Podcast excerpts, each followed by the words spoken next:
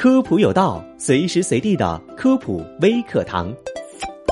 世间的痛各有各的难以忍受，但有一种痛刻骨铭心，此处应该有它的姓名，那就是腿抽筋。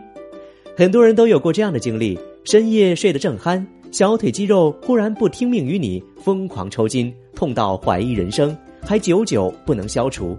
而且腿抽筋往往在你毫无防备之下来得很突然。有人认为抽筋是因为缺钙，有人觉得要长个儿，但其实并没有那么简单。为了拯救每一个深夜的鬼哭狼嚎，今天普博士就来跟你说说抽筋的那些事儿。抽筋其实就是肌肉痉挛，发作时肌肉会不自主、无征兆的过度收缩，并伴随着疼痛持续数秒或数十秒，抽筋部位甚至硬得像块石头。肌肉为什么会无端痉挛呢？其实没有无缘无故的痉挛，引起抽筋的原因有很多，其中为人所熟知的原因就是缺钙。不过抽筋可不单单是缺少钙这种营养素，人体内的电解质如钙、镁和钾对肌肉功能维持有一定的作用。如果缺失这些电解质或者电解质失衡，就可能导致抽筋。夏天出汗多，水分和电解质大量丢失。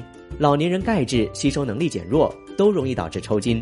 小时候抽筋，妈妈总会告诉我们这是在长个儿。确实，青少年时期正在长个儿，这个时候也最需要钙。如果抽筋，就说明缺钙了。但一般而言，女性十七到十九岁，男性十八到二十岁之后，骨垢线开始闭合，身高增长就会很慢，甚至停止。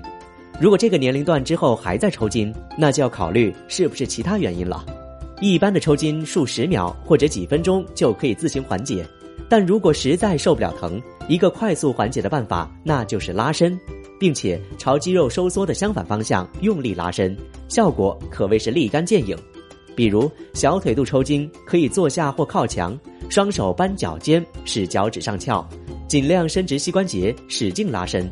此外，热敷或轻度的按摩也能放松肌肉。但如果经常没有理由的抽筋，就要及时去医院检查，以排除血管、神经或大脑的器质性病变。关于抽筋的这些知识，你知道了吗？感谢收听这一期的科普有道，我们下期节目再见。